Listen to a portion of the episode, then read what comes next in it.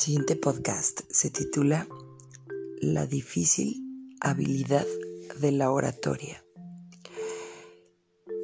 Fíjense, a veces pensamos que solamente por estar hablando y hablando todo el tiempo con una persona o con más, no importa, sentimos o pensamos que estamos comunicando algo correctamente.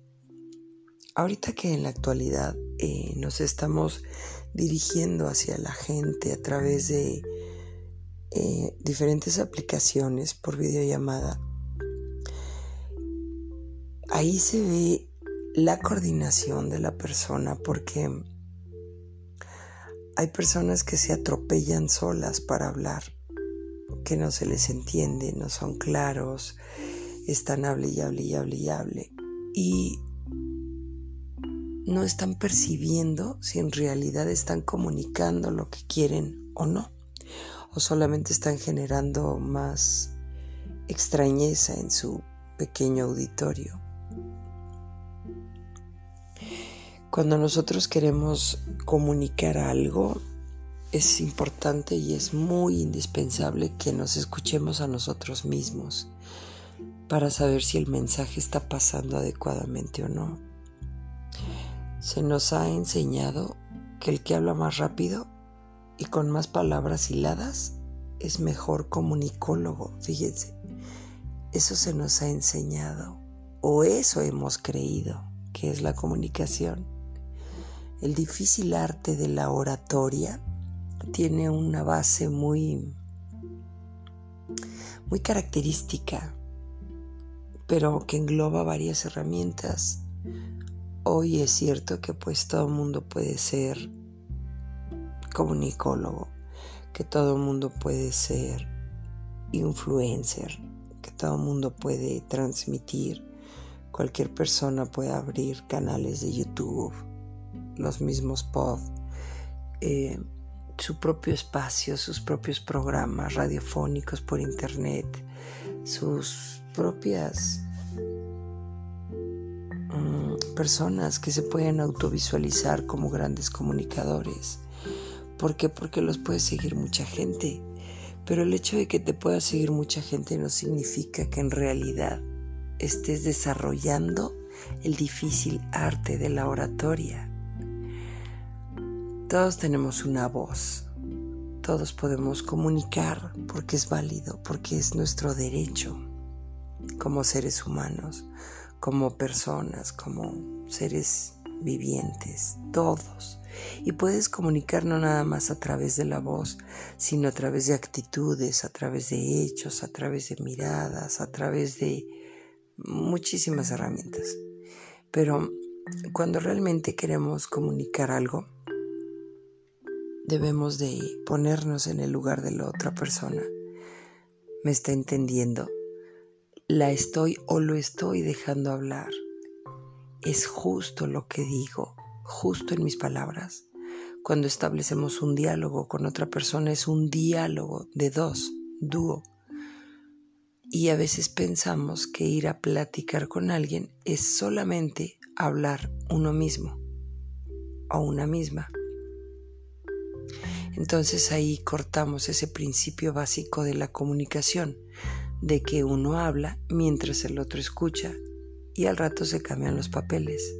Todo el tiempo puedes establecer esto en una en un diálogo de 10 minutos, de una hora, de media hora, de dos, tres horas, como tú decidas, y la otra persona también, pero siempre debemos de respetar a la otra persona.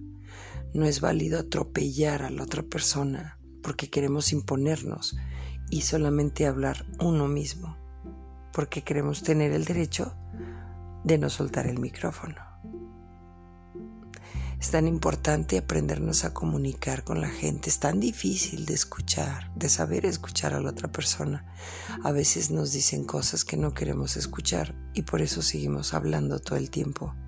Pero también es válido el saber respetar los silencios, esos momentos de silencio son básicos esos momentos donde viene la voz interior, esos momentos de paz. Solamente la gente que en verdad está en paz sabe mantener momentos de silencio, no esos silencios que parecen lagunas o momentos forzados donde nadie habla o donde no se puede hablar o donde no se debe de hablar, sino esos momentos de tranquilidad, de, de respetar el silencio de la otra persona, no querer estar hablando a fuerza todo el tiempo.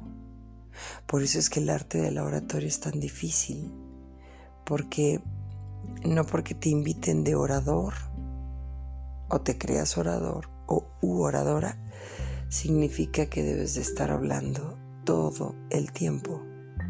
El respeto al silencio también es importante. Es una forma de oratoria, de orar. De ahí viene la palabra orar.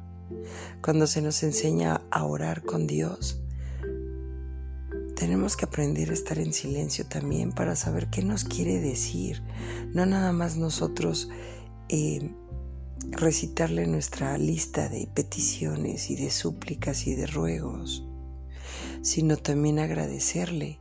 Pero algo importante es estar en silencio y escuchar la voz de Dios, que yo estoy segura que a todos nos habla, a todos, en algún momento o en varios momentos también creo que Dios tiene a sus favoritos. Y no porque sean mejores aquellos favoritos o no, sino porque tienen un corazón dispuesto, tienen una entrega diferente, tienen un tren de vida muy diferente. Y ahí yo creo que Dios se complace con esas personas. No sé no sé si tú eres de los favoritos o no, o de sus consentidos o no.